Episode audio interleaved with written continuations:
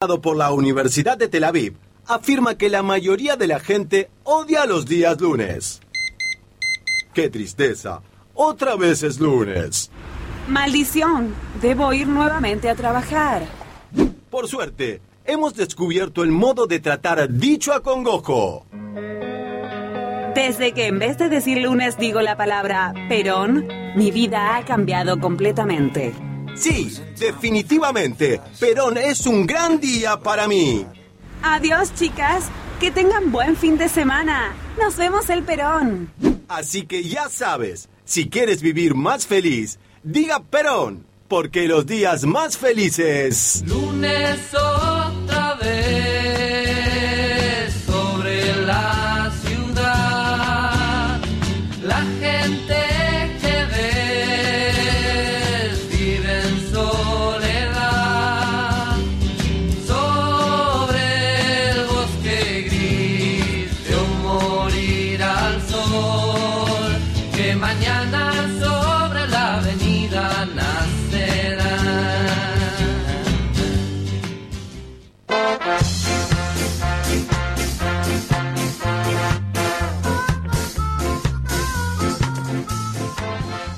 Buen Perón, buen Perón, 12 del 12 del 2022. Vamos a seguir con la lógica de nuestra de nuestra artística.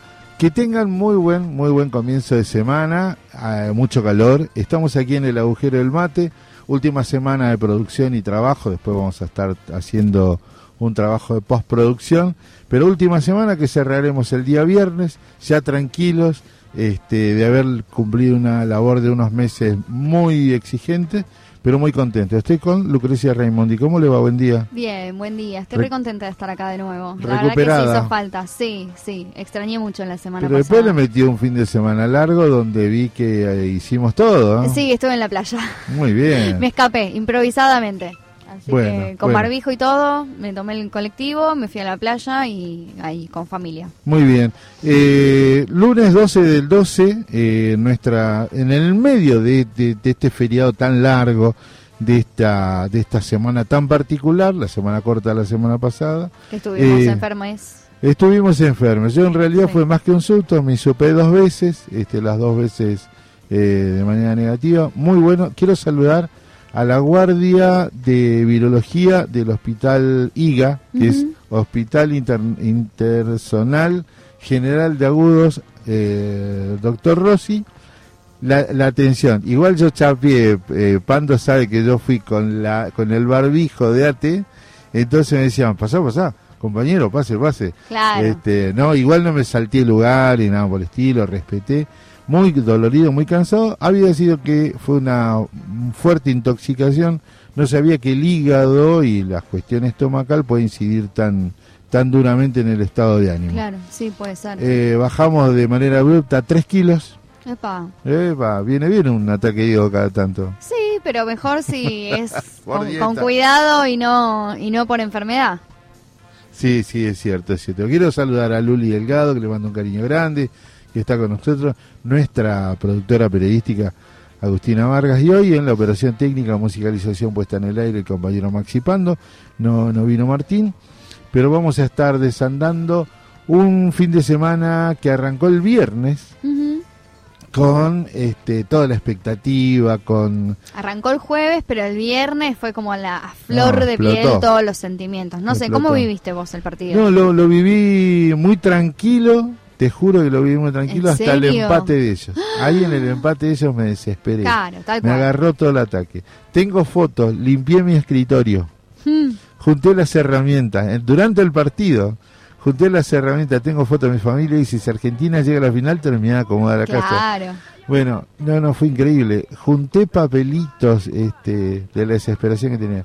En el complemento Sí. ya estaba más tranquilo de vuelta cuando vi jugar tan bien a Argentina. Claro. Y bueno, y los penales, históricamente la Argentina, los penales, eh, tenemos que ser justos, le ha ido bien a Argentina en los penales. Sí, sí, Siempre. sí, sí. Nos ha ido bien, pero bueno, no hacía falta sufrir tanto. Qué, qué, qué argentinidad, ¿no? Es un poco esa la sensación que eh, sufrimos hasta el final con toda la pasión, con toda la garra, todo. Pero qué, qué sufrimiento. Es el, El el día- partido con Holanda fue como una El- demostración divina de la argentinidad cotidiana de todos nosotros. Sí, además afloró, yo creo que aflora por la- la- las preocupaciones, por, porque me imagino eh, todo el equipo acá, los, nos vemos todos los días, sabemos por lo que pasa, creo que también es el- el- la válvula de escape el fútbol de todo lo que nos pasa. Y sí, como que que descargamos y ponemos un poco ahí, ¿no? La esperanza, la bronca, la frustración, el dolor, o sea, Yo no me voy a poner en titulero de esos que dicen de la eterna persecución a los argentinos. Es un partido de fútbol, los jueces fallan, los jueces de línea fallan, los jugadores fallan. los este, técnicos también fallan. entonces, este, no me vengo a poner en, en sensiblero y querer hablar de que esta eterna conspiración del mundo contra Argentina, pero algo hay, porque evidentemente un árbitro que ya lo había adelantado Messi, Messi lo conoce de todos los años que estuvo en la Liga Española, Claro. dijo, ojo, es un tipo que le gusta concentrar la atención, que le gusta llamar la atención, es medio este farandulero, vamos a ponerle un título, El árbitro. el árbitro. Y lo cumplió, lo cumplió con en la cantidad de minutos que agregó, porque había agregado 5 en el En primer, el primer tiempo, 10 en el segundo fue una guasada, una guasada total. No, no era innecesario absolutamente. Argentina tenía el partido controlado y ganado. La preparación del equipo argentino es digna de admiración. Sí, totalmente. Hay táctica, Cambiaron- hay estrategia, hay, eh, yo creo que estudian mucho a los rivales. Sí, Yo pero esto es ya lo todo vengo físico. Corrieron También, 90 más los 5 del primero 95 más 10 105 más los, el- los dos alargues de 15, diciendo. De 15, media hora media más. hora más. No, es muchísimo tiempo, ni O siquiera sea, en el casi una ho- eh, hora y media. 130 minutos, ciento- casi cuaren- tren- 140 minutos casi. Bueno, además con todo el componente, la tensión, más los penales. Claro. Bueno, ahí sí vamos a empezar a hablar de, no vamos a hacer de vuelta todo lo que ya se dijo acerca de cómo algunos medios argentinos trataron. La selección argentina está jugando muy bien. Eh, convengamos que después de mm, eh, después de la derrota en el primer partido, este, muchas a- empezaron a mirar y a decir que, que no había posibilidades, que los europeos nos iban a nos iban a ganar de cualquier manera. Nada, nada. La selección argentina está jugando como Argentina, la selección argentina está jugando como con el potrero, con, con, con, con la fuerza, con la inteligencia que tiene todo un equipo Y con el corazón también, ¿no? Porque la mayoría de los jugadores, después de las, de- las declaraciones con la prensa posteriores al partido, eh, la mayoría dijo algo de, de que están jugando con el corazón de los 45 millones de argentinos que estamos atrás, mirando, siguiéndolos, viendo cómo, cómo se desarrolla este torneo, ¿no? Entonces, que, que están jugando también para darle una alegría a nuestro pueblo que también está un poco pasándola mal, ¿no? Hay que decirlo. Sí, sí, Entonces, es ahí me parece que esa cuota de esa es lo cuota único que me puso feliz. Después al otro día eh, vas a comprar un yogur y es imposible el valor de un yogur. Digo, el tratamiento que me dieron es carísimo. Claro. Porque el queso es especial, el yogur Claro. es especial, la bebida es... Bueno, ahí te das cuenta cuando, cuando volvés a la realidad. Pero nunca está de más. Nunca está de más una alegría. Porque hoy me hubiese gustado tener un sociólogo, pero Mar- eh, Marcial me lo va a resolver. Ujú. Hoy estará bueno para charlar largo con Marcial.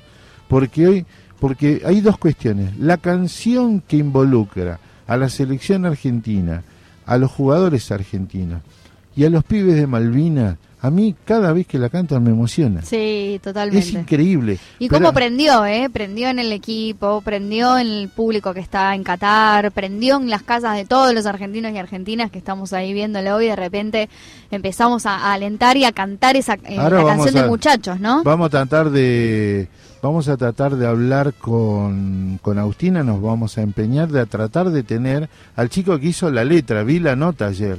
Sí, muy Este, linda. Estuvo con el cantante de La Mosca, que Maxi lo debe conocer, y le hicieron oficialmente, la gente de La Mosca la grabó Claro. con la letra de este chico.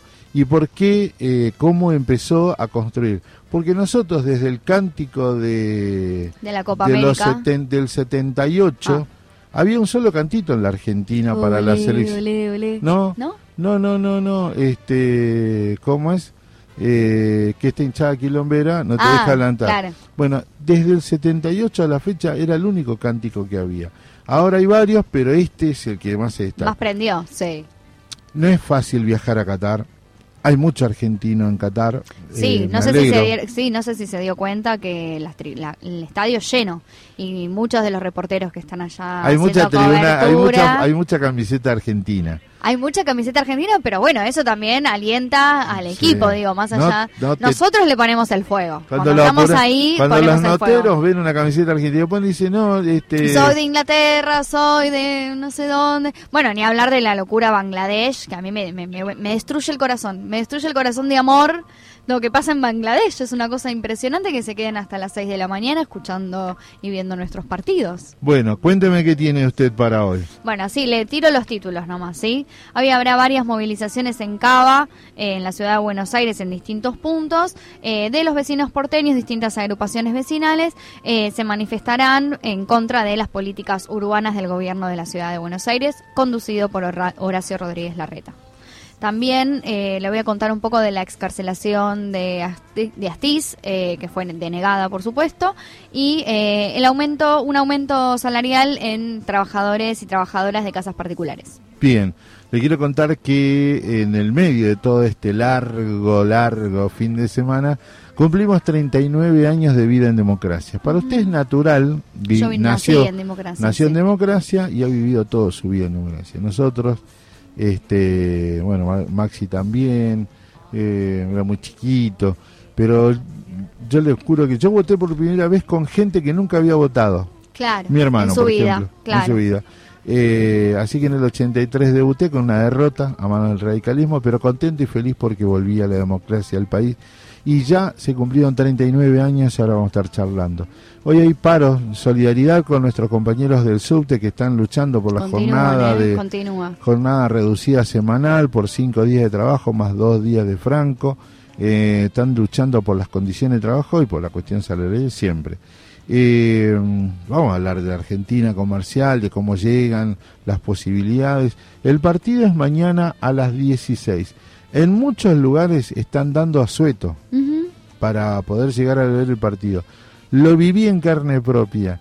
Lo viví en carne propia. El día que jugó Argentina con eh, El Polonia, del miércoles, claro, que fue un miércoles a las ¿Cómo? 4 de la tarde. con Polonia, Sí. eh, veía a esa gente, por favor, agolpada en las paradas de colectivo para volver a su casa y no iban a llegar, porque yo ya volvía apretado. Claro. Eh, imagínese esa gente que habrá llegado y vio el segundo tiempo. Y sí, yo ahí, si me toca, si me toca, me, Me quedo donde estoy. lugar. Sí, sí, sí, no me voy a ningún lado, lo veo donde estoy. Bueno, mañana a las 16 vamos a estar dando toda la información, cómo llegan los jugadores argentinos. Previo a que hablemos con Marcelo, porque Marcelo vamos a hablar más de la cuestión técnica, lo sabroso. Para mí Argentina jugó el mejor partido. de cosas.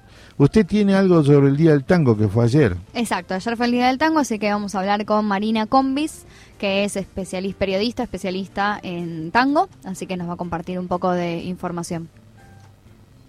Bueno, el día se conmemora por el nacimiento de Carlos Gardel y Julio de Caro. Nosotros nos vamos a la primer pausa musical del programa. Estamos en el agujero del mate aquí por la radio Germán Abdala y por la radio central de la CTA de los Trabajadores.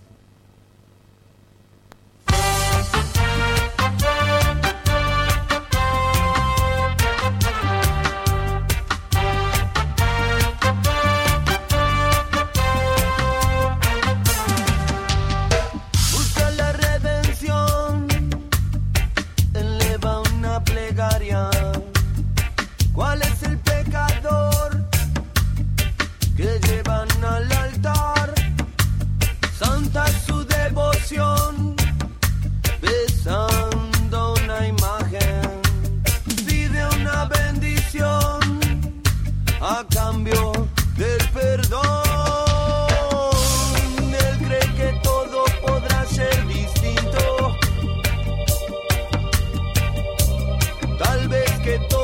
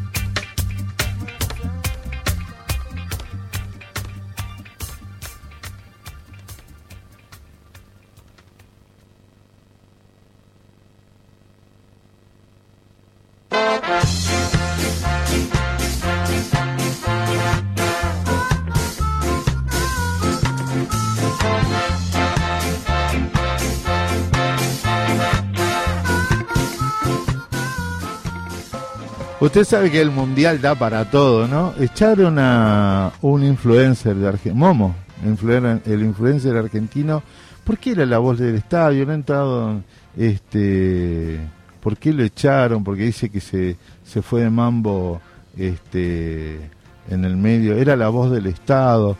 Dice que, mm, según quien lo tome, vamos a ver, si usted lo toma por Clarín es una cosa, eh, si lo toma por otro medio es otra. Bueno, un es abrupto del pobre Momo.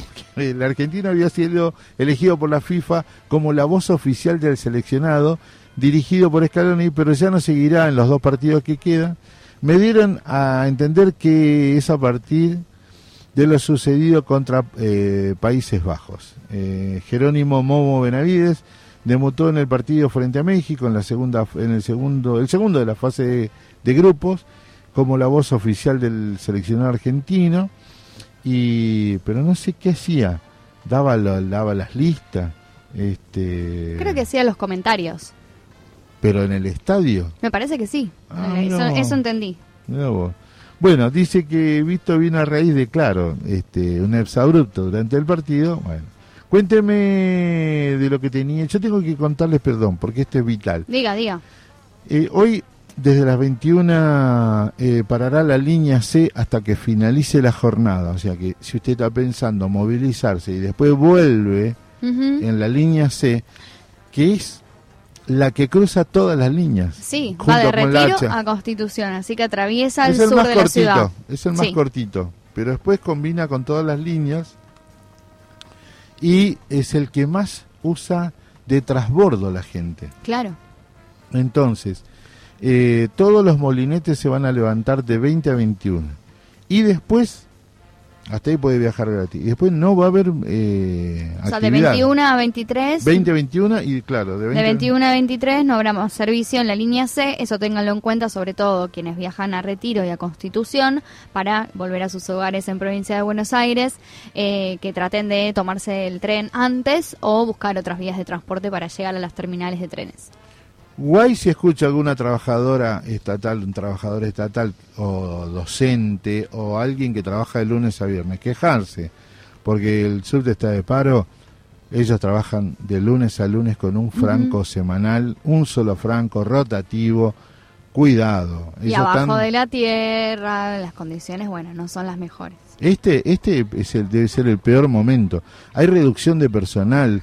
Este, es increíble. Y además también los compañeros del subte luchan por nuestra propia salud cuando piden que se retiren los eh, las formaciones con asbesto que, que genera cáncer, ¿no? Y no solo en los trabajadores, sino también en los usuarios que todos los días eh, tomamos el transporte público. Así que no solamente piensan en sus propias condiciones laborales, sino también en las condiciones del servicio que presta la empresa, por lo tanto, que recibimos los usuarios. La ciudad con más plata del país, lejos, lejos. La ciudad con uno de los mejores presupuestos de Latinoamérica, Buenos Aires, no durante el gobierno de la Reta no hizo un metro de, De subte. de subte. ¿Sabe cuántos metros de subte hicieron los cataríes para el mundial? ¿Cuántos? 34 A kilómetros. las miércoles. 34 kilómetros de subte hicieron los cataríes para el mundial. Y este muñeco no es capaz de hacer este nada, ¿no? O mejorar el transporte público. ¿Por qué es tanta la congestión en la capital por la cantidad de autos? Y sí, ¿No? de autos y de líneas de colectivos también, Entonces, ¿no? si usted mejora el servicio de transporte público y le adosa esta novedad de las bicicletas, este, Las bicisendas, los metro... los- el metrobús, metrobús, todas esas cosas, eso. la gente no vendría tanto en, en auto. Pero uno Ujú. está obligado a venir en auto porque el sistema en, en- en la capital es muy malo, o no conecta todo, o tarda mucho. Ujú. Bueno, eh, por eso sumamos nuestra reivindicación a los trabajadores. Nadie protesta contra los compañeros y compañeras del subte porque hoy estén de paro, porque ellos están con una lucha justa y necesaria. Le toca a usted. Bueno, sigo con cuestiones gremiales y te cuento que eh, la Comisión Nacional de Trabajadores en Casas Particulares oficializó hoy el aumento salarial del 24% en cuatro, en cuatro cuotas. Este incremento no es acumulativo y constará de 8% en diciembre, 7% eh, en enero de 2023, 5% en febrero y 4% en marzo, que incluye además una cláusula de revisión en marzo de 2023. O sea, que se espera un aumento eh, en cuatro cuotas del 24% para todos los trabajadores y trabajadoras de casas particulares. Bueno, eh, sí, dígame. No, que una cosa más que sumo respecto de trabajadores y trabajadoras de casas particulares, que es importante que estén en blanco, ¿sí? Así que quienes tengan eh, personal trabajan, personal doméstico trabajando en sus casas, eh, blanqueenlos, blanqueenlos, y- porque la verdad es que es uno de los sectores más eh, precarizados eh, y que cobran en negro, que no tienen eh, obra social, que no tienen aguinaldo. Horario. No tienen horarios, muchas veces eh, son muchas jornadas y además tienen varias casas en, una misma, La en un mismo famosa día. chica con cama adentro. Exactamente. Eh, esto incluye. Sí, esto incluye, digo, no, so- no solo eh, trabajos de limpieza, también pueden ser trabajos de cuidado de personas mayores, trabajo, cuidado de niños y niñas. Eh, hay todo un universo de, eh, de personas que trabajan en las casas que hacen que uno, pues, si trabaja, si tiene a alguien trabajando en su casa, pueda después trabajar y hacer otras cosas, ¿no? Entonces, parte de las tareas de cuidado tienen que ver también con que eh, la población que usa ese servicio tenga también posibilidad de generar otra productividad, ¿no? Entonces, digo, el tiempo que no le que no ocupan en limpiar su casa o cuidar a sus niños o sus ancianos lo ocupan en otro sector productivo. Entonces, es esencial eh, el trabajo de casas particulares para la productividad, ¿sí? Entonces, hay que darle la importancia y el valor que tiene para que se desarrollen otro tipo de actividades. Eh, según la ley de jubilatoria para mujeres, eh, cuentan la cantidad de hijos Claro. para el haber, eh, pa- no solamente para, para poder jubilarse. Y ese recurso que fue ideado a partir de Amado que le Amado Vudú que le presentó a Néstor y Cristina que se llegó a la que permitiera que mucha gente se pudiera jubilar, mi madre, le voy a poner un yo soy un orgulloso hijo de una empleada de doméstica. Mi madre era empleada doméstica y un día le dijeron, chau, Adolfina, muchas gracias. Y mi mamá le dijo, bueno, muchas gracias. ¿Y qué gracia, mamá? Si no te pagaron jubilación nunca, no te, te blanquearon. Bueno, vino Néstor y Cristina, la, blanque- la, la jubilaron, tiene su obra social, tiene la pensión del gordo y bueno, es una feliz jubilada que se enoja porque no cobra luz, ¿no? Claro, porque como cobra, la vieja es tremenda. Ahora cobra la mínima y siempre me regala plata. Y es sí. increíble, ¿eh? Cómo son las madres. Eso se rebuscan, ¿eh? Es como las abuelas. Y vos no ¿viste? le vas a decir que no, viste, ese, ese que te tira para la nafta, ese- Claro. ¿sabes cómo te salva claro. lo- la, la guita la vieja? Bueno, y yo hago los mandados, todo hago los trámites, todo le hago, todos los trámites, todos, todos, todos los trámites. Ahora me falta llevar a vacunarle.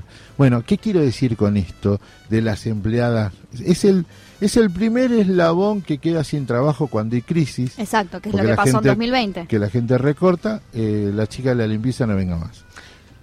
La chica de la limpieza es una mujer, una persona que tiene sueño, que tiene expectativa, pero no tiene previsibilidad laboral.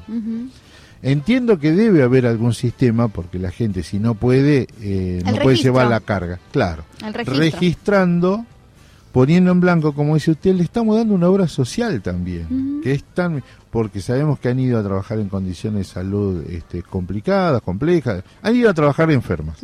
¿no? El cuidado de los hijos y un montón de cosas. Entonces, eh, valioso este reconocimiento a la labor. Y dentro de ello entra la mayordomía, las amas de llave, uno cree que es solamente... Hay todo un universo en el sindicato de empleadas, de amas de casa. Que quizás nosotros y nosotras, que estamos más en el, en el llano, porque somos laburantes, no pensamos, o sea, no tenemos ni registro de una ama de llaves en nuestros hogares, es como de otro estatus social, ¿no? El pensar en una ama de llaves, un mayordomo, alguien que te organice la servidumbre de la casa, porque así lo piensan, no porque yo lo piense así, Si sino piensa porque lo piensa así. Eh, pero sí, quizás un laburante que tiene un, po- que tiene un poquito más, eh, puede poner un poco de sueldo en pagar una trabajadora de casas particular para las tareas domésticas. Bueno, ahí es importante tener el blanqueo, tenerla en blanco, ¿no? Buen punto, buen punto para rescatar eh, las niñeras. Exacto. Las Las niñeras forman parte de este las universo. pibas, las pibas que para compensar un poco su estudio, su la- ayudar a la familia, trabajan cuidando chicos. Muchos años Sin trabajé de conocimiento. niñera, ¿eh? ¿Sí? Sí, muchos. Ah, Cuando qué era linda. pibita laburaba mucho de niñera. Muy bien. Era mi segundo trabajo, digamos. Bien, bueno, la felicito. Bueno, eh, la consigna de esta semana, vamos a estar hablando varios días, eh, de la consigna, ¿qué, es, qué no se come? ¿Qué, ¿Qué se no puede come? faltar? ¿Qué no puede faltar en la mesa navideña? Sí, sí, sí, me estoy pensando. ¿Qué no, está pensando? No, yo ya sé, pero que no sé si va a haber. ¿Qué no puede faltar? Mi tía Celina hace un jamón glaseado que la rompe toda. Es como es como el furor de la mesa navideña. Así que espero, tía, que si Delgado nosotros- eh, allá en, en Si no, mandanos. con Urbano Sur, ¿qué no puede faltar en la mesa de, de la Navidad? Ensalada, Ensalada rusa, rusa, dice la ojo Luli. que no es cualquier ensalada ¿eh? rusa. La ensalada rusa lleva una preparación y la papa tiene que estar en el punto justo, Exacto. los Ni zanahorios. pasada, ni, ni pasada ni cruda. Tiene A mí me gusta la las arveja. arvejas, Usted, usted va a saber dónde como yo. Porque deja las arvejas al costado. Todas juntitas. ¿Por qué no le gustan las arvejas? no sé, no, este es una es un, un toque. Es una cosa que no puedo creer. En casa eh, el ritual de la comida no importa qué, pero tiene que haber mucho y de todo. Yo no entiendo por qué, porque aparte mezclamos dulce, agridulce, salado, Sí. este, de vuelta dulce, Sí. de vuelta salado. Entonces al otro día tener una revolución estómago, el único que gana el farmacéutico. Sí. y, el- y los de Alical. Claro, patalgina, balsarre. Bueno, Pero tiene razón, ¿eh? eso que me gusta lo que dice de la variedad eh, de sabores en la mesa navideña y la abundancia, ¿no? Las dos cosas, porque uno lleva una cosa, otro lleva otra. nosotros somos familia numerosa, solemos ser más de 30 personas en la pero Navidad. todos colaboran. y todos colaboran. Ah, eso es importante. Sí, sí, sí, sí. Porque yo tenía el caso de mi la familia de Claudia, este había un par de hermanas que llegaban este, Sobre la hora pi- sentarse a comer. Pipí, cucú, no sabes. Y esa, che, vamos de Buenos Aires, eh, comprá todo, después arreglamos. Claro, y el 2, chau, chau, chau, chau, chau, chau. Y nos vemos en, nos vemos en los cursos. No, Y- y- bueno, estás echabando a la familia, ¿eh? No escucha No nadie, escucho- déjelo. Ah. Déjelo. Escúcheme, mezclaban un tinto. con- Bueno, mi, en mi familia también hay una anécdota que son que son los huevos. Ajá. Hay una- los pinche huevos. Oh. Porque también teníamos una tía que se sentaba en la mesa, mientras que todas las tías estaban yendo, viniendo, trayendo, poniendo, con todo, lo, con todo el guacherío, que somos como veintipico pendejos. En ese momento, ¿no? Ahora somos todos adultos. Pero que estábamos ahí rompiendo las pelotas, que tenemos hambre, que queremos los regalos, que no sé qué.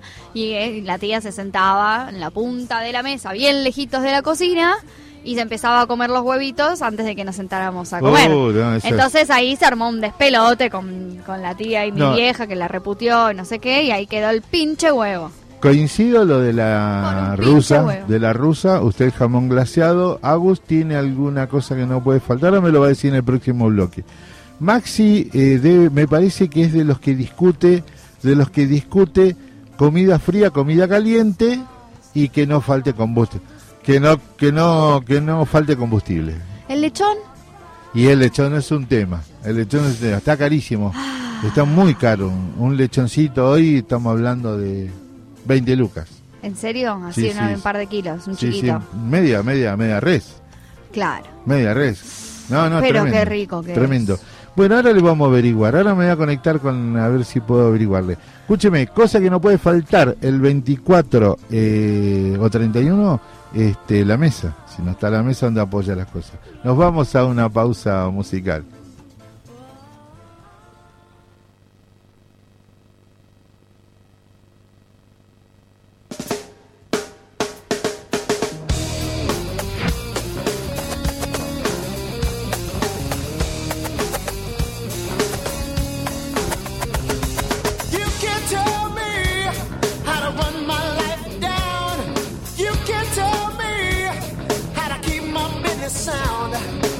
Can't tell me what I'm doing wrong.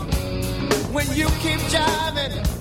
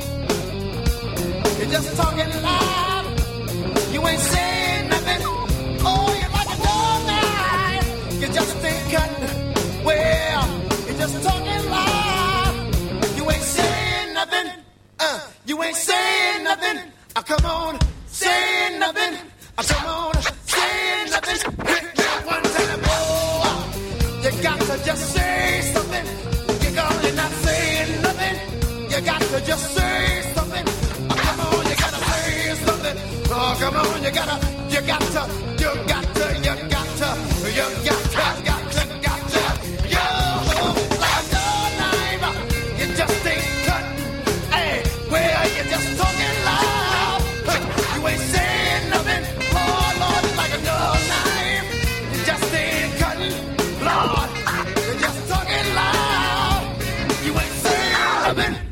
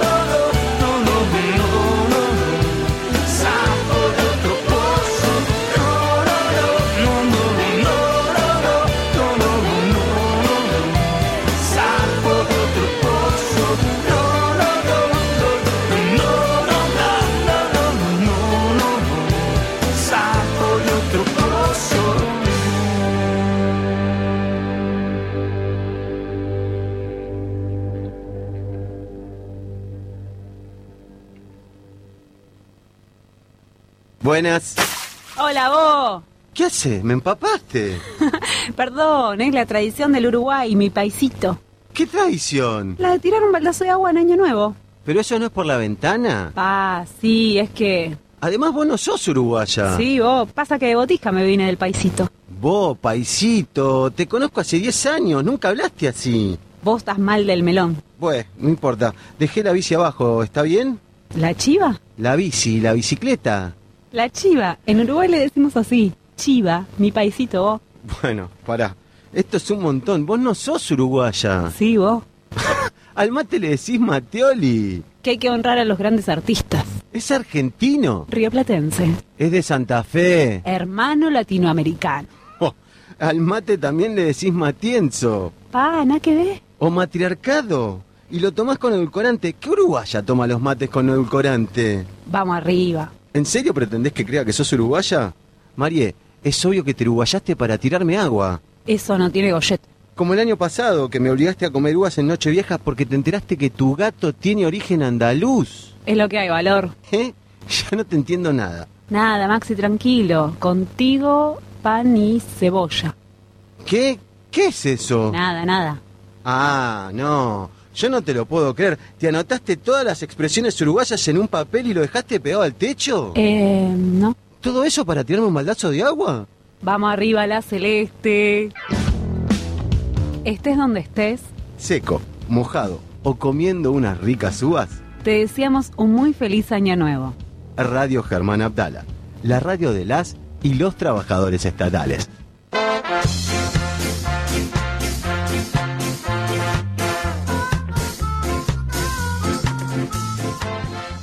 Entramos en un nuevo bloque, 11 horas 40 minutos. Ya estamos en el tercer bloque de nuestro programa de comienzo del Día Perón. Los días Perón, eh, nosotros arrancamos así, más hablado, más conversado, contando lo que pasó. Este, y quiero contar, arrancar este, este bloque eh, mandándole un saludo a la querida compañera vicepresidenta Cristina Fernández, eh, que tiene COVID. Ujú.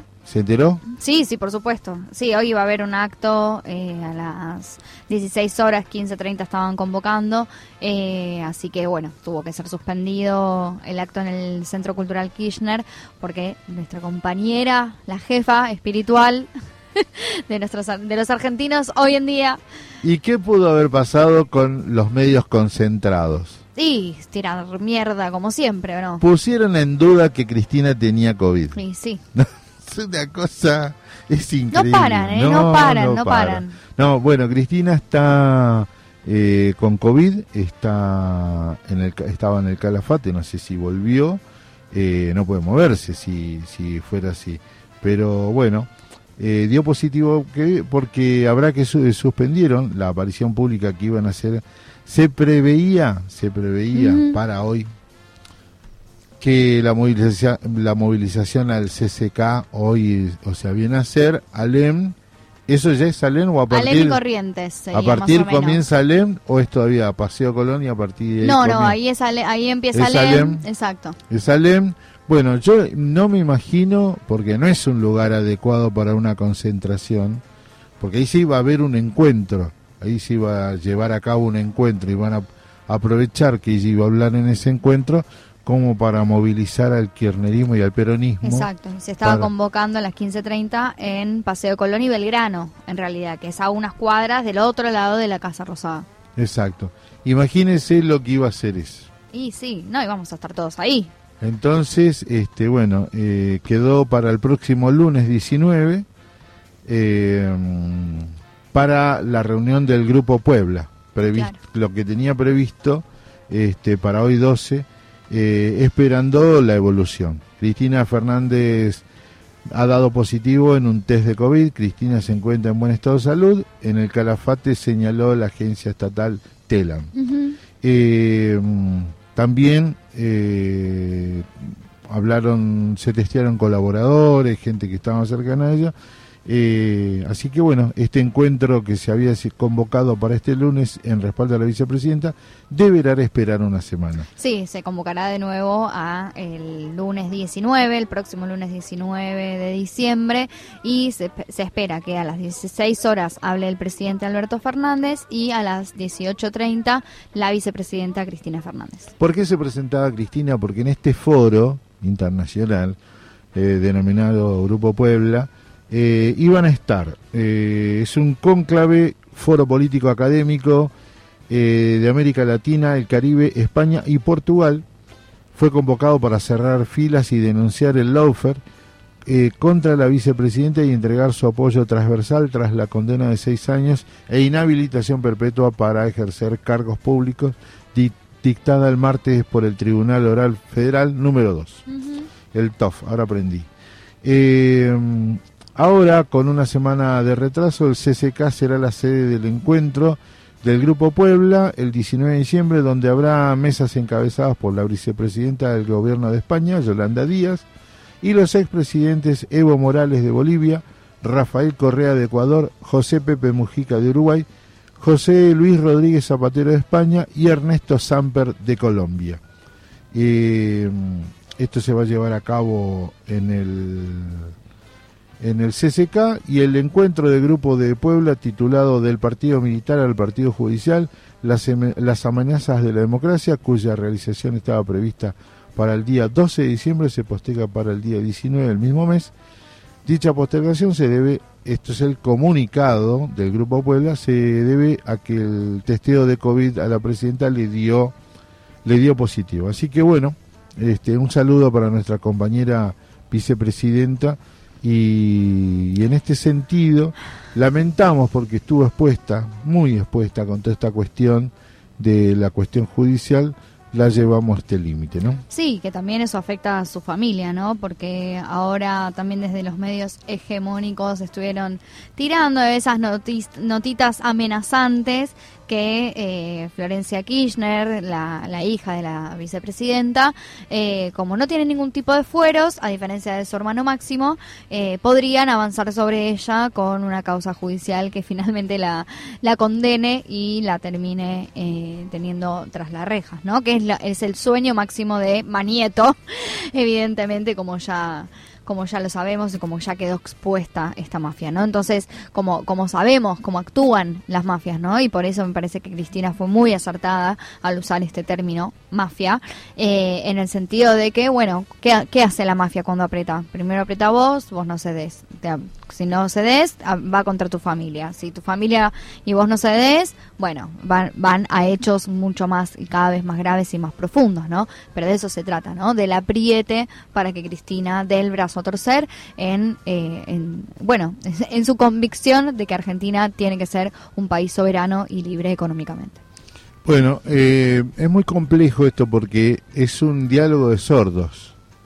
Es un diálogo de sordos. Eh, la brecha, la grieta o la división histórica de este país, que viene desde la propia génesis Y sí, del nacimiento, desde el virreinato en Río de la Plata, no nos vamos a poder convencer. Para ello nosotros somos lo- los corruptos, los populistas, demagogos o demagogas, y, y ellos serán siempre los unitarios, la mirada de una sola mirada, de un país para pocos, como ya ocurrió en los históricos enfrentamientos en nuestro país, entre unitarios y federales, los que eran promonárquicos, antimonárquicos, los que se llevaron puesta la revolución de 1810, digo, todo, la disputa por la aduana de capital y las provincias que no tenían, eh, no les llegaba el dinero de la, de la renta de capital, digo, históricamente el país estuvo dividido por esto.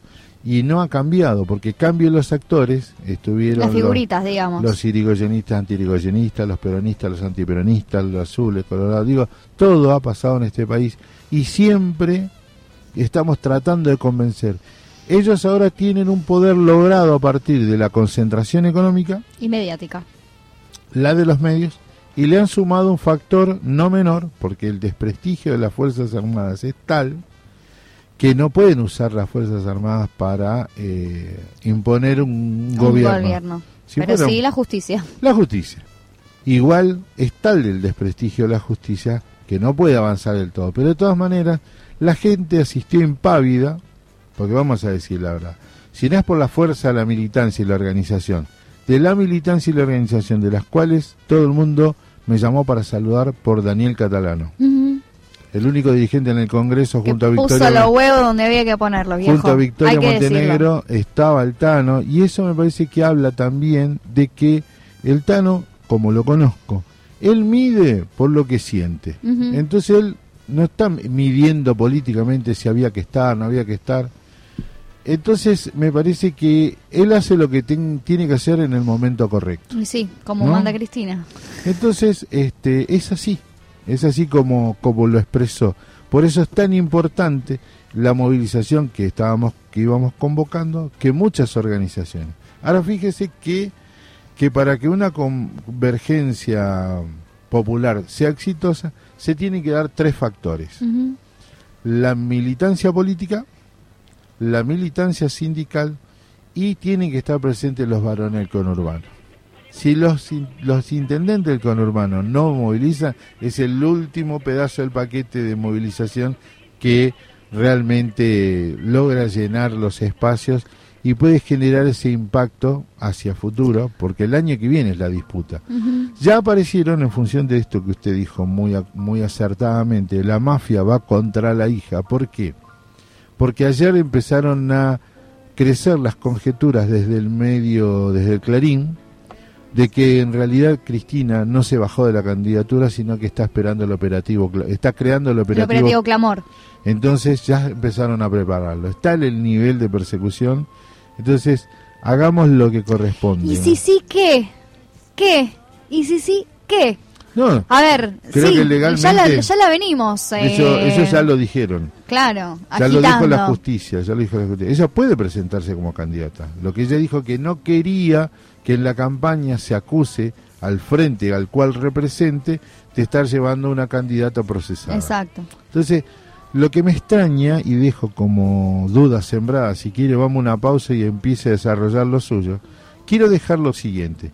Si es cierto que es tal el poder de Cristina y ella dice, no, me parece que es importante, como dijo Perón, lo más importante es la organización porque vence al tiempo y a los hombres, no podemos encontrar a la persona con el apoyo de Cristina que no tenga mácula este y que pueda ser nuestra candidato o candidato. Yo no lo, no, no, no, todavía no lo veo. No, no, to- muchos me dicen que no, que si Todavía no es Cristina no, y bueno, pero tampoco seamos tan cegados. Si no puede ser Cristina. Bueno, este, pasa que ya lo hicimos. No, no, pero fue otro contexto. Otro sí, fue contexto. otro contexto. Esto fue obligado por una estrategia. Había que echar a Macri, se juntaron todos y que se y pusimos a Alberto que ahora dice que no es peronista. Él dice que es socialdemócrata. No, pero yo me re- no me refiero a las elecciones de 2019, sino a las elecciones de 2015, con qué? Daniel Scioli eh, encabezando la lista. Del peronismo no Del jugó peronismo. ni. El peronismo no jugó ni. No, por eso, por eso digo, no, o sea, si bien es un contexto distinto, Bueno, en si 2015 la, Si todos decimos que. Cristina es la que conduce, a mí Cristina viene y me dice, Walter, Lucrecia, Maxi, Luli, eh, tomé una decisión, va a ser fulana, fulano. Eh, no, íbamos todos como Y fuimos bueno. con Alberto, eso bueno, sí, pero bueno, yo creo que no hay, que todavía darle, hay un no hay que darle la derecha a la, a la derecha, No hay que darle la derecha a la derecha. en eso acuerdo. Maxi, te pido una pausa porque nos fuimos en el comentario y ya volvemos a los titulares de Lucrecia Raimondi.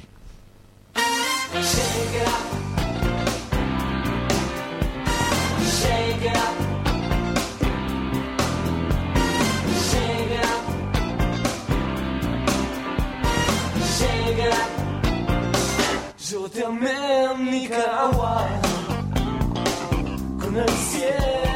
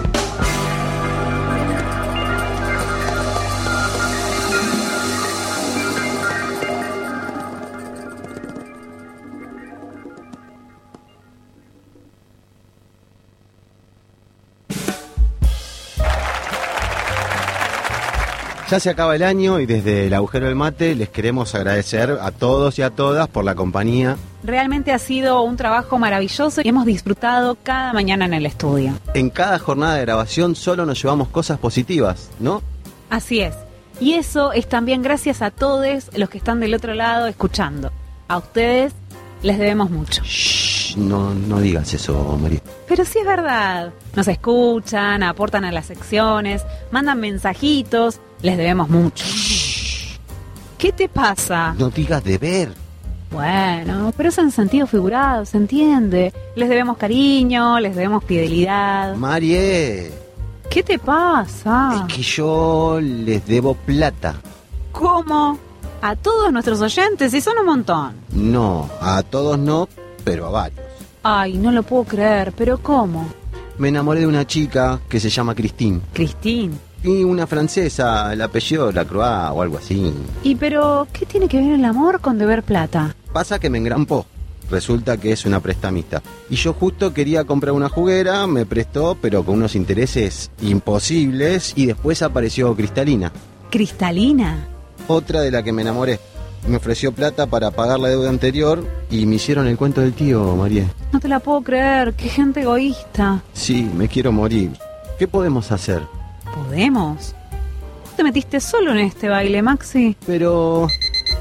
Uy, me tengo que ir. Te veo en la próxima temporada, Maxi. Marie, Chao, buenas vacaciones. A todos y a todas, muchas gracias por la compañía. y nos vemos la próxima para asegurarnos que la palabra Siga circulando.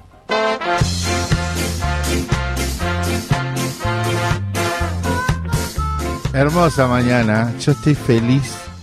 Feliz porque a partir de que vinieron el, vino el dúo Besos Brujos, Sí. lo sigo en Instagram. Divina lo sigo la en música que hacen. ¿no? Y a partir de. Me empecé a escuchar mucho tango. Y ayer fue el día del tango, en homenaje a De Caro y a El Mudo. Carlos Gardel.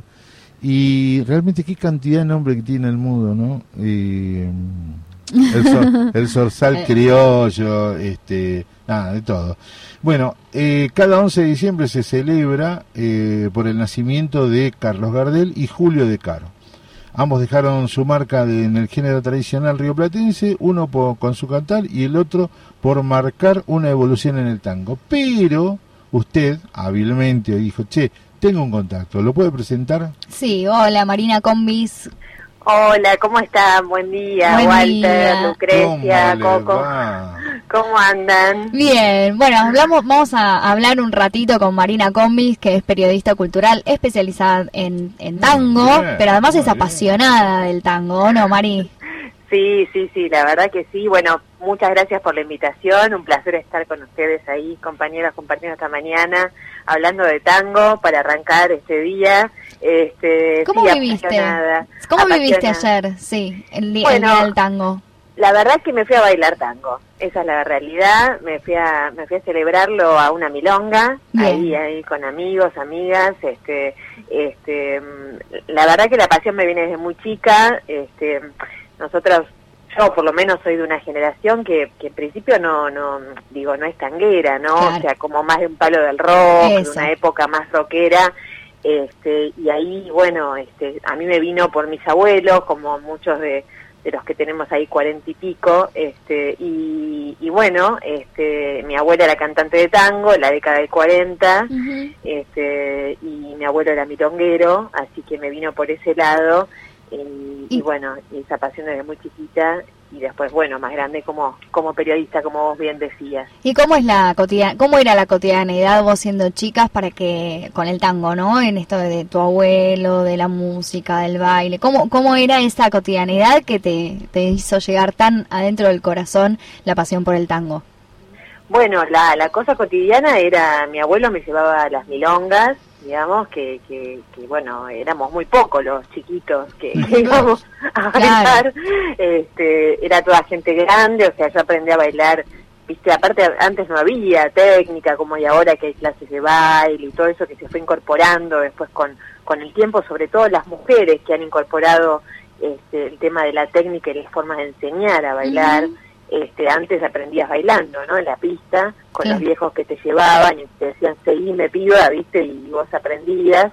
este, y, y bueno, y mi abuela que, que me cantaba, ¿no? Este, mi abuela que, que cantaba en los 40, sí, sí, sí, y que tuvo que dejar de cantar porque, bueno, era una época muy complicada este, para, para la mujer, ¿no? Como sabemos, y, y muchas mujeres han dejado de cantar en esa época y después volvieron a cantar más adelante.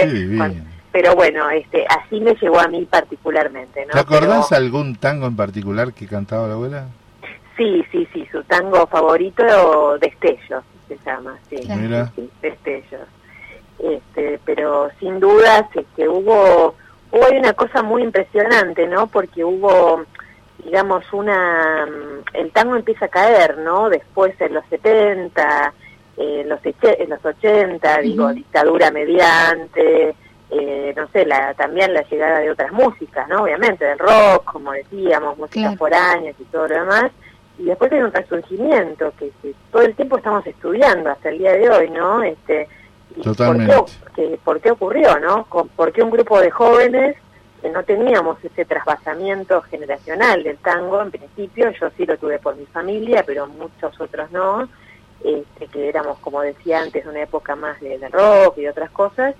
Este, ¿Por qué lleva a todo ese grupo de personas y de artistas a, a abrazar el tango en ese momento, no? Y eso es lo que pasa un poco en los 90 con varias agrupaciones y, y más aún todavía en los 2000, ¿no? Hablábamos el otro día con, como contaba Walter, con el grupo Besos Brujos, es un dúo que, que toca Sí. canciones de tango, eh, y ellos comentaban que había una, un- en la actualidad una fusión, ¿no? Entre eh, el tango más clásico, pero que también se estaban innovando con nuevas, eh, nuevas narrativas, nuevas historias, nuevas eh, melodías también, ¿no? Entonces, ¿cómo es, cómo es que se está viviendo este tango de la actualidad en diferencia a ese tango más clásico? Claro, bueno, en realidad, este, eh, a ver, eh, las temáticas de las letras de tango eh, y la estética actual, de algún modo, sí, busca diferenciarse de otras épocas del tango. Hay algunos tópicos que son universales, ¿no? que son siempre los mismos, como El amor. decir, el amor, el, el desamor, el dolor, etcétera, ¿no? Pero las problemáticas de hoy son otras, ¿no? Entonces Exacto. aparecen este, tangos creados del 2000 para acá que abordan otros temas como la violencia, la dictadura, eh, o no sé, el barrio que ya no es, el bar Claro. que ya no está, este, o que ya no es el mismo de antes. Algo de la nostalgia, ¿no? Que había antes respecto por ahí de lo- con- con, con los países de origen de los inmigrantes o de los pueblos eh, en, en- de la, a largo y ancho de Argentina en las migraciones internas para poblar los- las ciudades. Eh, ahora se da un poco con eso del viejo tango, esa nostalgia. Sí, sí, sí, totalmente. Sí, sí, también eso, exactamente. Sí, sí, sí, todo, digamos, está eso. También, eh, Lu, está el tema de la cuestión, por ejemplo, transgénero, ¿no? La noche de Buenos Aires. Este, o sea, todas estas problemáticas atraviesan estéticamente el tango actual. Claro, Entonces, el tango también aborda esas temáticas, ¿no? claro, claro. Este, eh, entonces, me parece que, mm, a ver, reflexionar sobre el tango, o sea, crear, como que eh, creamos, digamos, crean los artistas, yo escribo letras también, también en algunas oportunidades, o sea, reflexionar sobre el tango en la actualidad también es una manera de pensar, eh, digo, me parece las complejidades que encierra el concepto de la cultura popular, ¿no? Se- o sea, se trata de un ámbito como lleno de tensiones, ¿no? Que este, de lo tradicional, de lo auténtico, eh, no sé, son temas muy interesantes este, que todo el tiempo, como les decía, no solo se compone, se canta, se baila, sino que también hoy pensamos también cómo hacemos todo eso, ¿no? Ujú. ¿Y vos cómo, cómo abordás como periodista el tango? ¿Qué, qué, qué, te llama la atención? ¿Qué historias vas a ir a buscar? ¿Le, le das más bola a la música o al baile o a todo? Y a mí me interesa mucho, este, por ejemplo, a mí me gusta, bueno, eh, me gusta mucho la poesía, en principio, ¿no? Me encanta. Entonces me gustan mucho las letras, ¿no? Lo que se está cri- escribiendo en la actualidad. Eh, eh, me gusta porque la poesía se traslada también después cómo trabajan los poetas junto con los compositores y compositoras actuales, ¿no?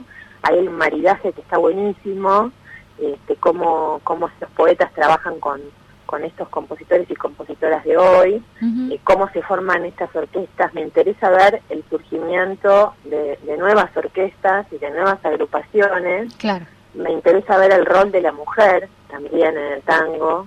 Eh, hay muchas mujeres hoy. eh, ustedes saben que, bueno, el tango, siempre hubo mujeres en el tango, pero pero había una cuestión invisibilizada, digamos, de, de- de la mujer. Ujú. eh, ¿Un era ambiente muy machista?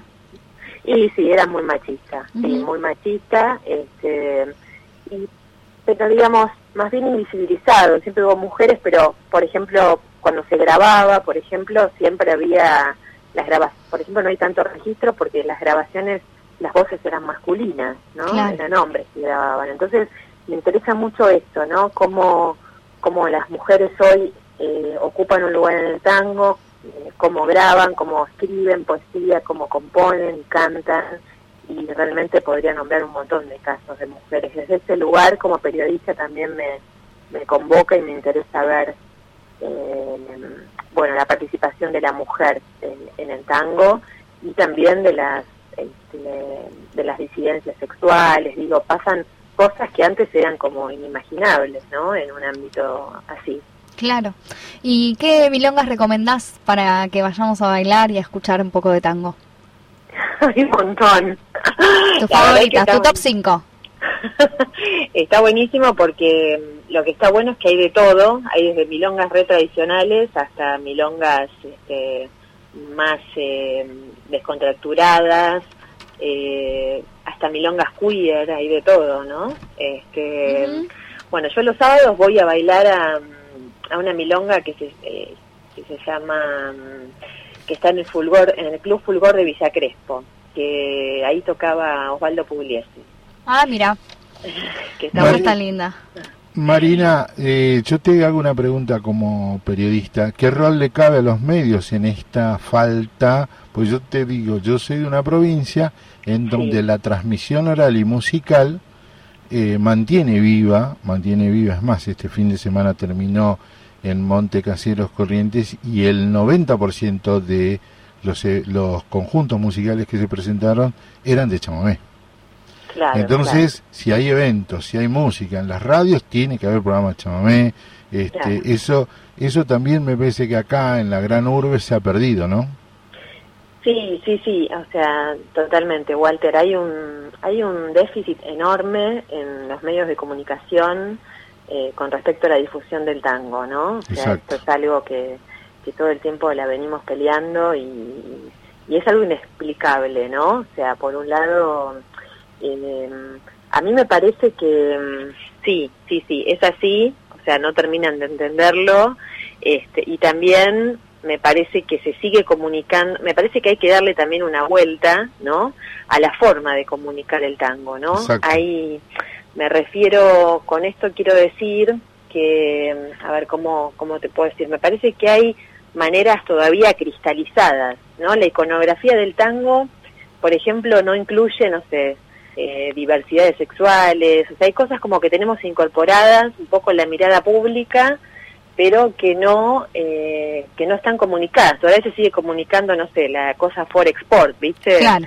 Eh, imágenes sociales que tienen, no rompimos con esas imágenes sociales que tiene el tango, la media Sí, de sí, red, el tipo va apoyado en el farol, ¿viste? sí, el guapo, Entonces, el guapo. la percanta. Exactamente, ¿no? Entonces me parece que hay un, un laburo también nuestro de pensar, bueno, cómo comunicar el tango eh, de otra manera sin, es- sin esas imágenes A mí me, cristalizadas. a mí me parece, te digo, te digo por lo que leí hoy, ¿eh? el tango abreva en la milonga, en la música rioplatense, en, en, el, en, la, en la música africana, eh, tiene un montón de cosas, este, de, de, de mixturas, que musicalmente no hay discusión. Me parece que en, lo- en la música, eh, si uno la pasa sin letra, eh, podemos este, adecuarnos a cualquier época.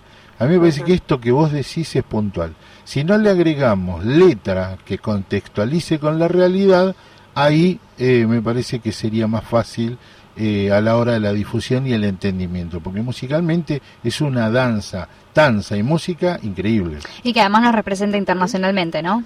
Exacto, sí. Pero sí, es lo que decía Marina, ya estamos discutiendo, que me encanta esto. Este, es lo que decía Marina, si no nos quedamos en esto del Foresport o de Caminito, el farolito y el, ma- el guapo, y en realidad hay un montón de contextos que se pueden contar a través de, de la música ciudadana. Claro, claro, sí, sí, sí. Por ejemplo, acá en esta radio no hay programa de tango. Estamos trabajando con Miguel Pisolo, que después le vamos a mandar el recorte, para que haga el programa de tango, un profesor de, de- de tango en la Universidad de Lomas, que lo queremos traer para acá. Así que te invitamos también, venite cuando quieras. ¿Cómo no? Me encantaría. Sí, sí, sí, por eso este, me, me parece que da para, por eso, como decía antes, o sea, hoy no solo lo bailamos y componemos, sino que lo, lo estamos pensando todo el tiempo, ¿no? ¿Por qué hacemos esto? ¿Cómo? ¿Cómo llegar a nuevos públicos? Este, me parece que hay un rol del Estado que es muy importante, ¿no? Que, que, ¿Qué rol debería ocupar el Estado, entre otras cosas, para para que para que el tango ocupe el lugar que, que se merece, ¿no? Y, y después, este, bueno, nosotros los comunicadores también, ¿no? Cómo, cómo romper con estereotipos y comunicarlo también de otras maneras y ahí crear, Totalmente. ¿no? Este, nuevas formas. Contá con Eh, nosotros, Marina. Mu- Muchas gracias. A través, de, a través de, de Lucre organicemos. Eh, yo conozco una sola fiesta del tango en la provincia de Buenos Aires, se hace en Zárate. Y Ah, bueno, sí, buenísima. es muy buena. Es muy buena, sí, Zárate, tierra de tangueros. Ah, mira. Sí, uf, sí, sí, sí, tremendo. Bueno, de ahí son los hermanos Espósito, Claro. grandes compositores, está el negro, el negro falótico, nació ahí, que es un tremendo nombre, tiene que es un cantorazo tremendo, y bueno, y otros artistas. Este, bueno, está, digamos, hay un festival de tango de la ciudad de Buenos Aires, que se hace una vez por año, este, que se hace en, eh, este, en- que eso lo organiza la ciudad de Buenos Aires en Sí, septiembre, pero después horno. Estamos Mm, medio al horno. estamos medio al horno y después tenemos lo que está bueno que después hay una mm, hay un montón de festivales barriales no que está buenísimo que, que se fueron forjando con el tiempo este a ver ahí está el FACAP que es un festival que es organizado por la orquesta típica Fernández Fierro que Sí. es una de las orquestas pionera en esto que yo les decía en este momento que fue los 90, 2000, de, este, de esta nueva generación de, de- de tangueros y tangueras, este, que, que está buenísimo, que se hizo también en septiembre, y donde se presentaron muchos y muchas artistas eh, espectaculares, donde realmente se vio una propuesta muy interesante, porque se vio como una estética, ¿no? Claro. Como que una curaduría tan espectacular que se hizo que realmente se vio como una una estética, ¿no?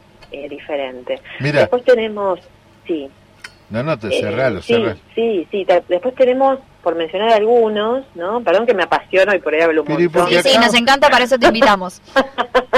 Perdón, pero después tenemos el Festival de la Boca, eh, que estoy recordando algunos, ¿no? no eh, para nombrarles, mencionarles algunos. El Festival de la Boca es pionero en los festivales barriales, ¿Viste?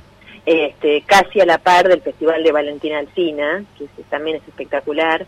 Eh, tenemos el Festival de Boedo, que también es muy grande, y, por- y el de Festival de Flores, no me quiero olvidar también que viene creciendo.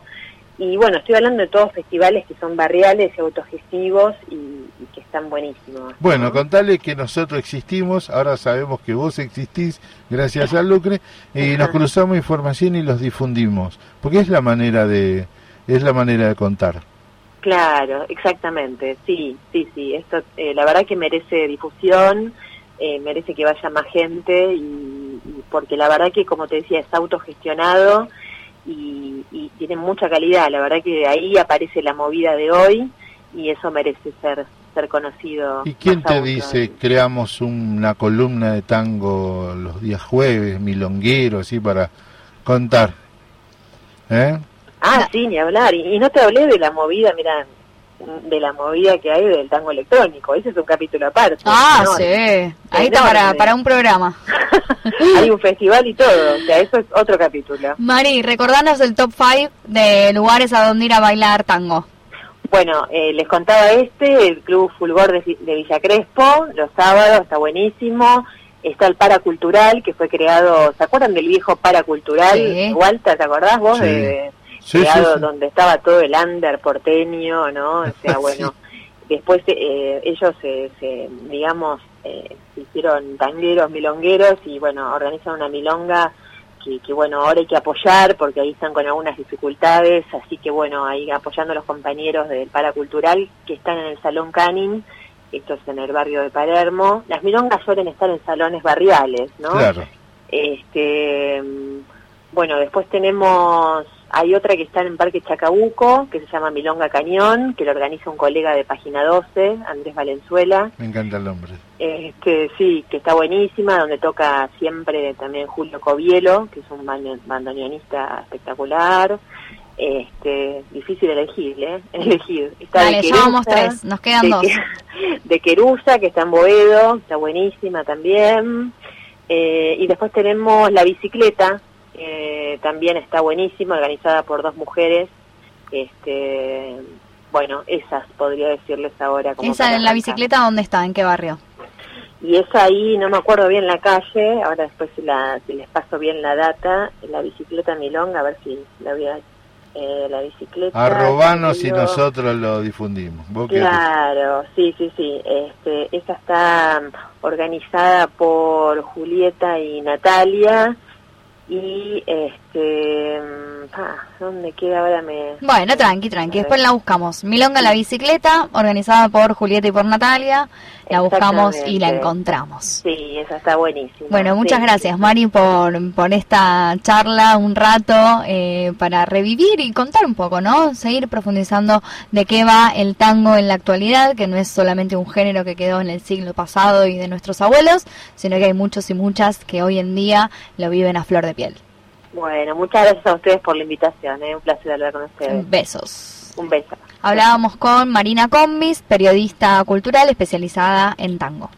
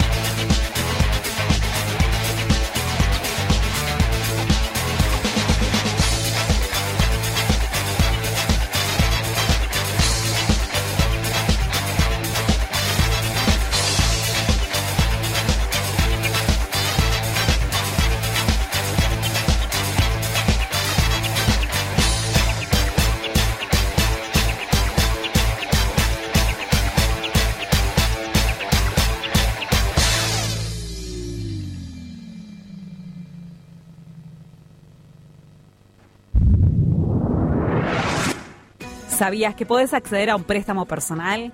A través de la Cooperativa San José podés acceder a créditos personales.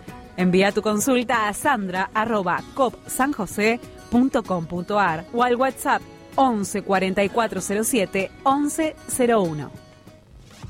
Organiza con tiempo tus vacaciones.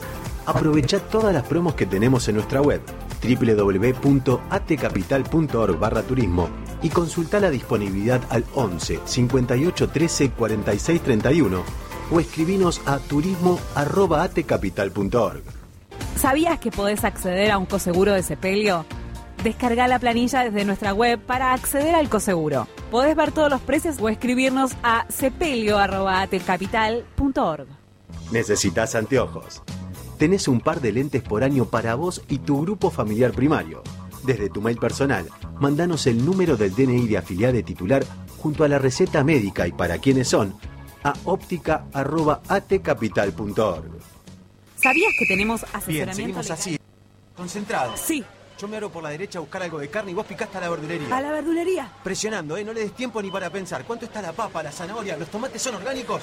Lo hago, full pressing. Eso, vamos, vamos, vamos, que lo sacamos adelante. ¡Vamos! No podés pensar todo el tiempo en fútbol. Para eso está Marcial Cabello, que nos trae toda la actualidad del mundo del deporte. Acá, en el agujero del mate.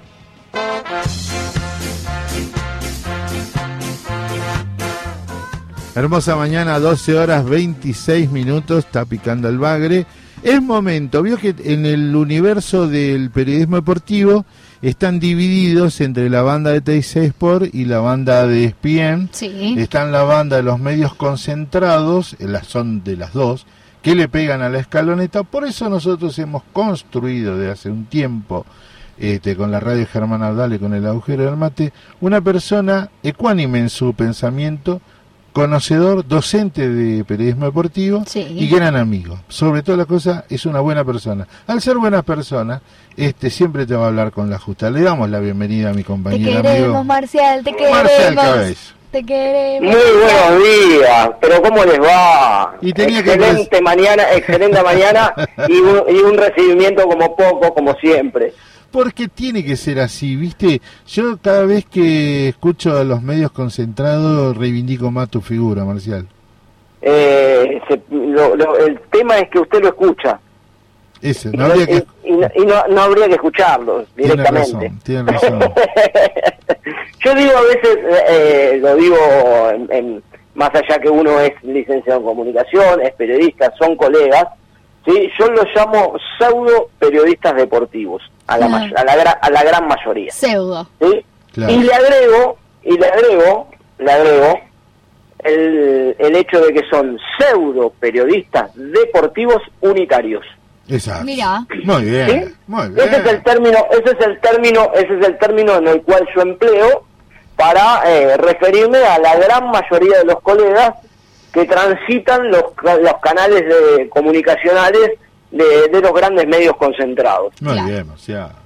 Esto, ¿sabe por qué hicimos toda esta introducción? Porque cómo, cómo me dolió, cómo me dolió, en vez de disfrutarlo, cómo dolió el tratamiento de los medios hacia Lionel Messi, que, claro, hasta el partido de con Holanda era el, el, el niño dorado, ¿no? Tal era- cual. El privilegio. Claro, era el ideal para no hablar de Maradona, ¿no? Él era el que hacía los mandados, le obedecía a la mamá y tomaba la sopa. ¿Y qué pasó con, con Lionel Messi, Marcial? Hay una, hay una cuestión, esta hipocresía, esta doble vara, esta, yo no sé cómo llamarlo, ¿no? Pero siempre se le exigió, digamos, somos así culturalmente, Sí, siempre se le exigió a Messi que sea Maradona. sí. Claro. Sí, siempre, siempre, porque no hablaba, porque no transmitía, porque porque lo trataron de pecho frío, siempre se le exigió a Messi que fuese Maradona. Sí. Y hoy, y hoy que está cercano, que está cercano, no lo es porque Diego era único, ¿sí? Pero que está cercano a ser un, modelo tipo maradoniano, ¿sí? Se le pega por las actitudes o por, o- o por las cuestiones o por cómo festeja el gol. Yo la verdad que sinceramente no entiendo eh, ¿qué es lo que se busca? Siempre Claro. es la contra, siempre es la contra por la contra misma. Exacto. Uno puede tener, uno puede tener gustos, uno puede tener, yo digo que esta selección no juega bien, sí, pero lo digo desde, desde la, desde la cuestión futbolística. fu- Ahora, después salir a cuestionar o a castigar a cada uno de los jugadores, me parece que ya es como demasiado, ¿no? Y, y siempre la, la, la, la cuestión de que miramos al otro como si fuera un ejemplo, y la verdad que no son ejemplo de nadie la mayoría del resto. Pero por supuesto, por supuesto. Y ahora, ¿qué, qué, qué, no, qué le dice su sapiencia futbolera de lo que se viene? ¿Qué, qué final de mundial? Increíble. y una final de mundial que algunas cuestiones la habíamos mm, eh, mm, predecido, sí. sí. la habíamos predecido de alguna manera, eh, la- eh, eh, con algunas cuestiones, con algunas cuestiones eh, la hemos la hemos pegado, después hay otras que no, eh, la, la derrota tremenda derrota de Suiza no estaba en los papeles. y la de eh, España en- tampoco. en esto, mm, pero yo dije en algún momento eh, en estos mismos micrófonos Sí, sí, sí. que España que España era bastante similar a la Argentina con la diferencia que Argentina tenía Messi y España no y que dependía exclusivamente de la posibilidad de que Morata pudiera eh, Me eh, a- a- a- hacer hacer gol y que le iba a costar mucho hacer goles a España porque era un juego demasiado y extremadamente posicional. Bueno, nada, eh, eso eso terminó siendo eso terminó siendo reflejado. De la misma manera que bueno, se le fue a Japón, que yo dije que Japón iba iba, iba a estar iba a ser un rival difícil, bueno, terminó siendo un rival difícil.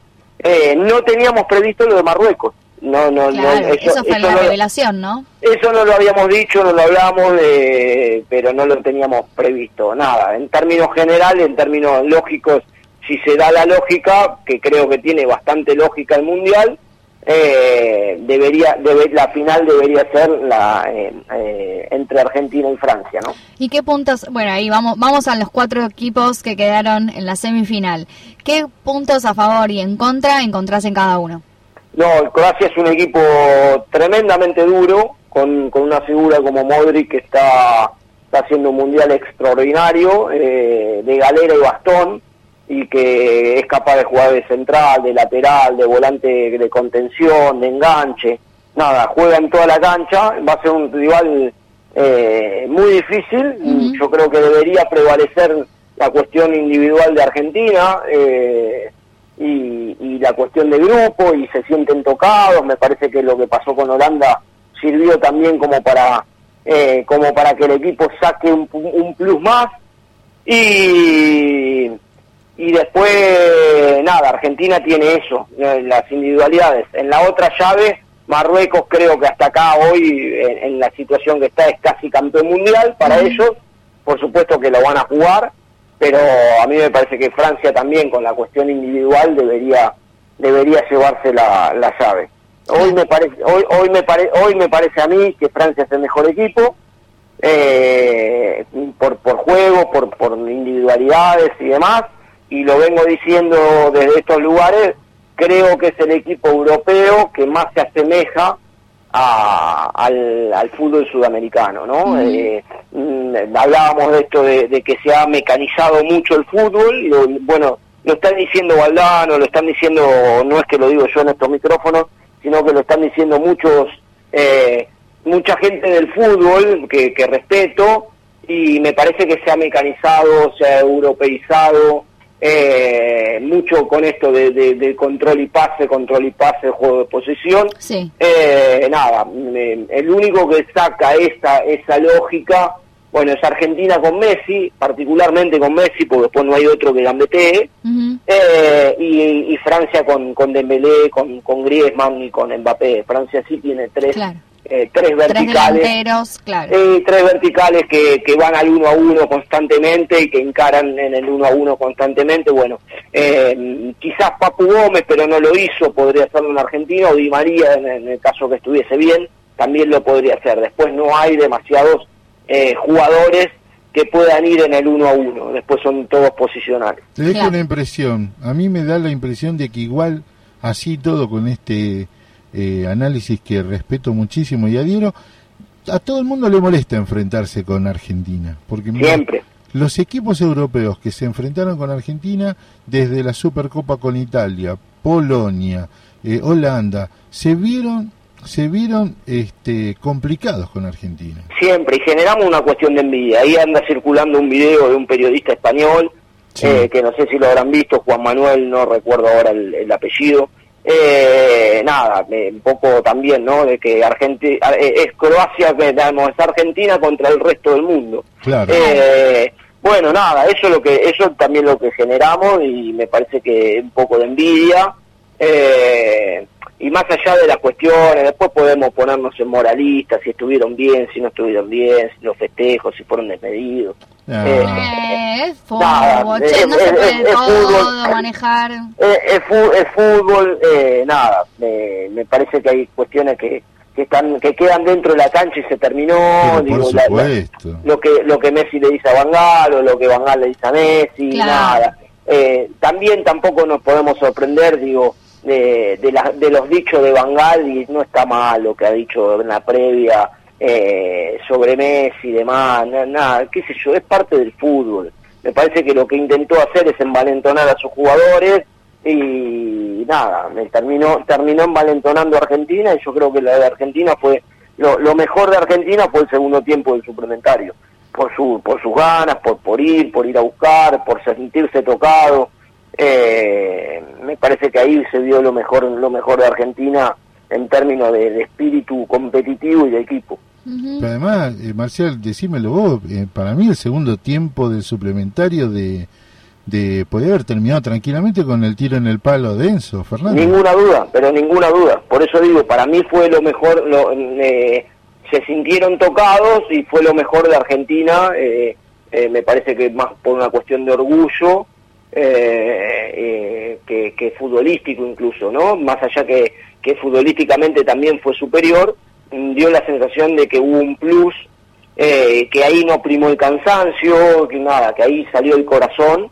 eh, y la y la garra y bueno y, y debería haberse ido Argentina con con la posibilidad de, de no llegar a los penales Y de también hecho, hay una... de, sí. de hecho de hecho estaba digamos eh, lo, lo que a uno le da bronca de sufrir de esa manera es que es un partido que estaba totalmente liquidado no Sí, ganado por Argentina, totalmente. Eh, Scaloni planteó eh, el objetivo de siete partidos y la selección está cumpliendo ese objetivo. Eh, ¿Crees Falta que uno. hubo... Bueno, sí, el de mañana, ¿no? Ajá, Eh, falta uno. Pero que... Pero jugar lo, lo está jugando, más allá de que pierda o gane, ¿no?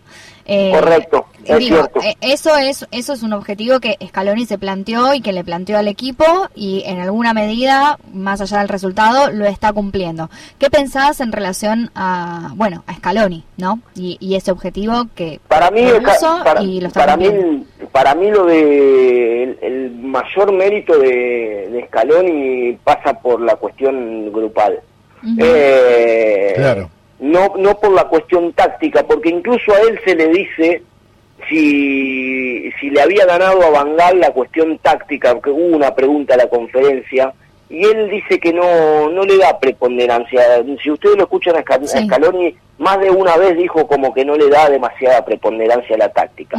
Yo no sé si eso es para subirle el precio a los jugadores eh, por, por una cuestión de, de- de- de modestia de parte del, del entrenador eh, o si realmente hay una cuestión así yo creo que mm, tácticamente fue un partido de ajedrez que fue un partido parejo contra contra Holanda Sí. eh, y que más, más allá de la cuestión eh, posicional y demás, yo creo que el mayor mérito de este grupo, de este cuerpo técnico, es la, lo grupal, ¿no? Y poder haber encontrado un equipo que a pesar de que es Messi dependiente, no sea Messi dependiente. Claro. ¿sí? Eh, es un equipo y que favorece el juego de Messi, que era lo que de alguna manera uno eh, quería en, en- en la- en las épocas anteriores, en los mundiales anteriores, ¿no? Claro. Que, que Messi se destacara, pero que no sea dependientemente, exclusivamente la, la necesidad de, de él, ¿no? El Hoy resultado siente- que no dependa exclusivamente de Messi.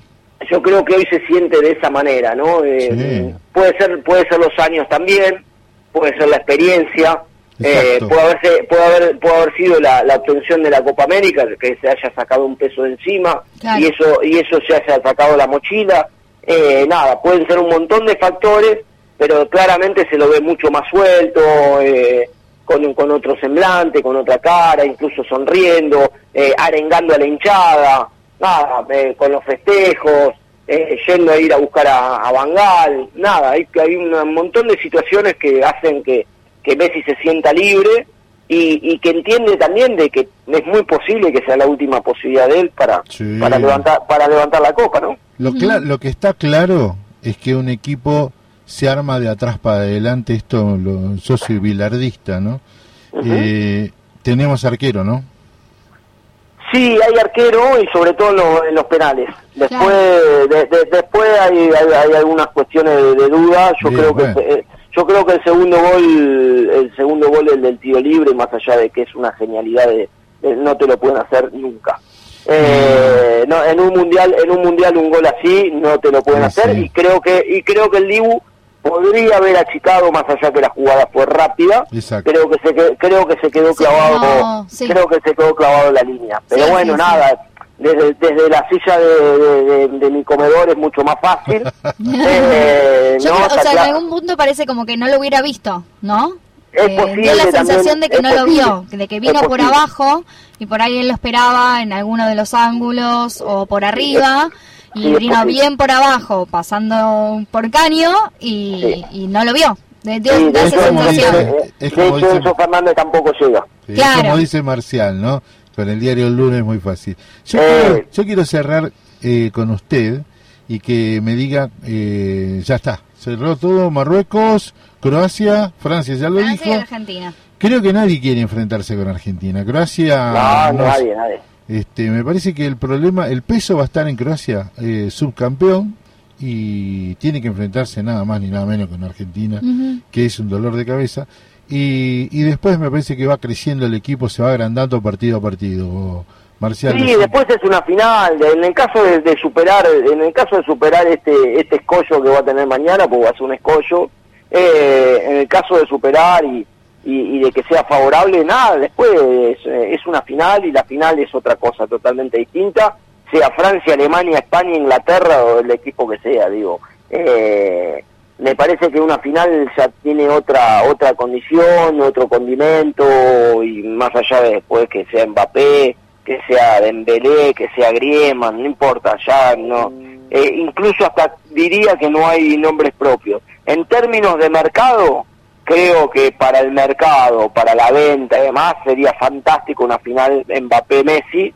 Claro. Eh, sería sería extraordinario y creo que sería el, el, el, el broche, la frutilla del postre de este excelente mundial que hemos visto, eh, con muchísimo fútbol y que al día de hoy, si yo no me equivoco y corríjame las estadísticas, creo que al día de hoy hemos llegado a semifinales con un con un solo expulsado. Sí, sí. Eh, habla habla de habla a las claras de la intención de de, querer de querer jugar no, no sé si no, obviamente que todos quieren ganar pero de querer jugar. Sí, eh, de querer jugar. Yo no me acuerdo qué técnico dijo que había mm, selecciones que no proponían. Bueno cada uno propuso de acuerdo a lo que tuvo Sí, eh, a las herramientas que tuvo, pero siempre desde la buena desde la buena fe, nunca apelando al juego brusco, siempre intentando jugar, eh, incluso aquellos equipos que eran menores, sí, eh, que eran menores que, que otras selecciones. Y, Y eso me fíjate parece- Corea. Eh, Corea No, era una eso. máquina de pagar- pegar patadas. ¿Eh? Mira Por cómo eso. evolucionario. Y escúcheme, Sí, dos cuestiones que me parece que con esto quiero cerrar mi parte y despedirlo. Eh, ¿Le va a enseñar a sus alumnos en, el, en la facultad el pase de Maradona entre líneas, entre jugadores? Y esta frase me gustaría que usted se la explique a los chicos. Cuando el periodista de The Guardian, de Inglaterra, le dedica una columna diciendo que es un emblema de la, de la fragilidad transitoria de la belleza humana. El pase de Messi fue algo una síntesis de eso también del Sí. otro día. Qué La increíble, verdad que sí, ¿no? ¿eh? Porque Eh, el el tipo, pase- decime la verdad, no lo miró. No, no, es muy difícil mirar entre ta- entre tanta. A ver, evidentemente tiene, hay, hay jugadores que tienen la cancha tatuada en la en la frente. Yo digo que Yo digo que hay jugadores, digamos, De Jong es uno de ellos, Exacto. porque nosotros nosotros miramos lo de Argentina, pero De Jong tiene la, la cancha eh, tatuada en, en la frente, ¿no? En la cabeza, la tiene grabada, la tiene grabada. Bueno, Messi también tiene la, la cancha grabada y hay pocos jugadores que pueden darse ese lujo. Eh, Modric es otro de ellos. Nada, lo de Messi es, eh, es extraordinario, el pase que da milimétrico en el único lugar que puede que puede eh, que puede llegar. Me, me parece y, y viéndolo de arriba, viéndolo de arriba hay, eh, hay un meme que es buenísimo con, con el eh, el jueguito del World Sí, Cup, ¿no? sí, de cuando sí. jugábamos, de cuando jugábamos, cuando éramos chicos y jugábamos al World Cup. Eh, eh, es extraordinario porque realmente a, a veces hay goles que, que son de PlayStation y, y ese fue uno de ellos. Bueno, Marcial, nos vemos el miércoles, nos escuchamos, nos hablamos, te mando un gran abrazo. Vamos a sufrir un rato, pero espero ya el miércoles poder estar hablando de que estamos en la final junto con, yo digo que con Francia. Marruecos. Bueno, después eh, tiramos, de- de- después, después vemos. Sería, Aposte- apostemos. sería el anticolonialismo, se- cerrando un La mundial. reivindicación histórica, che. Sería un- Apostemos. Dale. ¿Eh? Abrazo. Abrazo, Un abrazo, besos, gracias.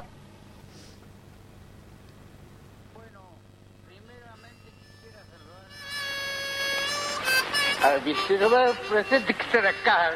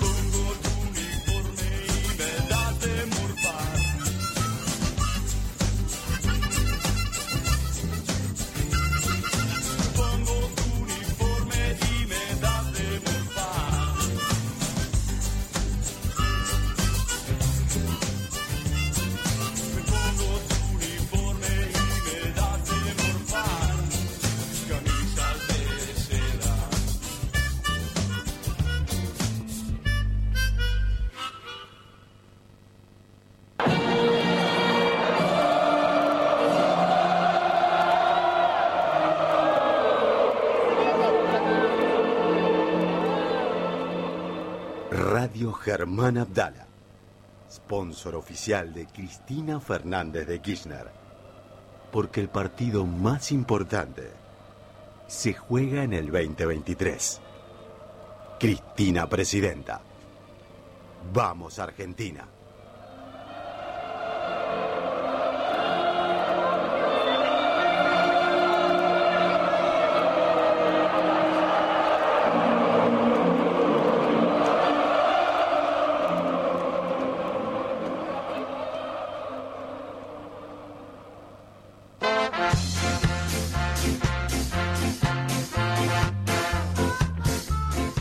Árbitro del partido Argentina Países Bajos fue expulsado.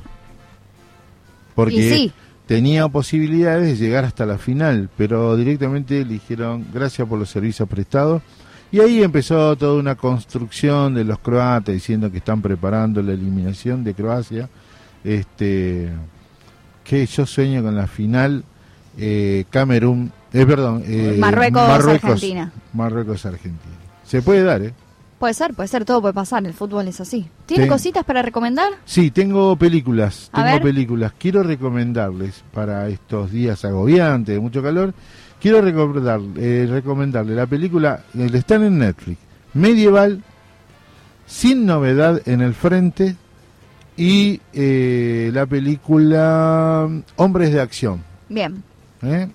Le comento, Hombres de Acción es una película mm, sobre hechos reales, Reales. sobre una historia real de un anarquista que venció al Citibank con Bien. cheques de viajeros falsificados. Qué grande. No, no, Aplausos, la- eso sí se- me da. No, no, no, no. ¿Tiene alguna recomendación usted? Yo sí, les recomiendo si tienen Flow, eh, la serie El Lobista, protagonizada por eh, Rodrigo de la Serna. Brillante. Y viejas películas, le recomiendo Cruzada con Orlando Bloom, Sí. este, que es una muy buena película, se la recomiendo. Bueno, espere, es- eso tengo co- recomendaciones. Por favor, aumentaron de una semana a la otra mil y mil ciento por ciento eh, los casos de COVID. Así que si viajan en Transporte público, están en lugares use barbijo, cerrados. Sí. use barbijo, no comparta, este, besuquese, chápese con la persona de todos los días que sabe que se cuide. Bueno, no es cosa de andar ahí por la Bueno, vida. esa cosa para casados, para solteros está un poco más difícil. ¿Por qué no? A ver, ¿Por no- no? nos hacemos un autotest de farmacia antes de chapar. No, negro, no, no Bueno, funciona así la vida. Eh, mañana a las 16 horas juegan Argentina-Croacia y el miércoles, perdón, el martes Francia-Marruecos. El sábado van a jugar los perdedores y el domingo jugaremos los ganadores. ¿Eh? Bueno, muchas gracias. Les recomiendo el kilo de lechón mil- 1400, 1200. En Mataderos. Ya vamos a hablar con la gente del Mercado Central a ver si nos puede hacer una recomendación de precios. Y eh, le dejo para usted si tiene una recomendación final o alguna cosa que le quedó colgada. Mi recomendación, retomo lo del COVID, es que en caso de que se sientan mal, que tengan una eso, un poco de agua, de mocos, un poco de dolor de cabeza, de Pero cansancio no es una sola físico. manifestación para colmo. Por eso, por eso le digo, pero tienen los el COVID como está circulando ahora, tiene un síntomas muy parecidos a un resfrío, ¿sí? A un resfrío o a una gripe. Entonces, antes de juntarse a ver el partido, de ir a la oficina, de viajar en transporte público, de hacer 35 mil planes como tenemos ahora en fin de año, eh, hizo pensé, eh, compran el, el test, autotest en la farmacia, en Pharmacity lo venden, eh, dura 10 minutos, 5 minutos y ahí ya se quedan tranquilos y tranquilas y ahí ya se quedan tranquilos y tranquilas en caso de que tengan síntomas leves como los que están sucediendo ahora, de, bueno, quedarse en casa y no contagiar a todo el mundo. Muchas gracias por haber compartido en nuestra jornada de hoy el agujero del mate. Nos volvemos a encontrar mañana. Muchísimas gracias, Maxipando. Muchísimas gracias, Agus. Luli, usted, Raimundi, gracias. ¿eh? Buen Gracias a lunes. usted, Brites. Nos vemos hasta mañana. Gracias. Besos.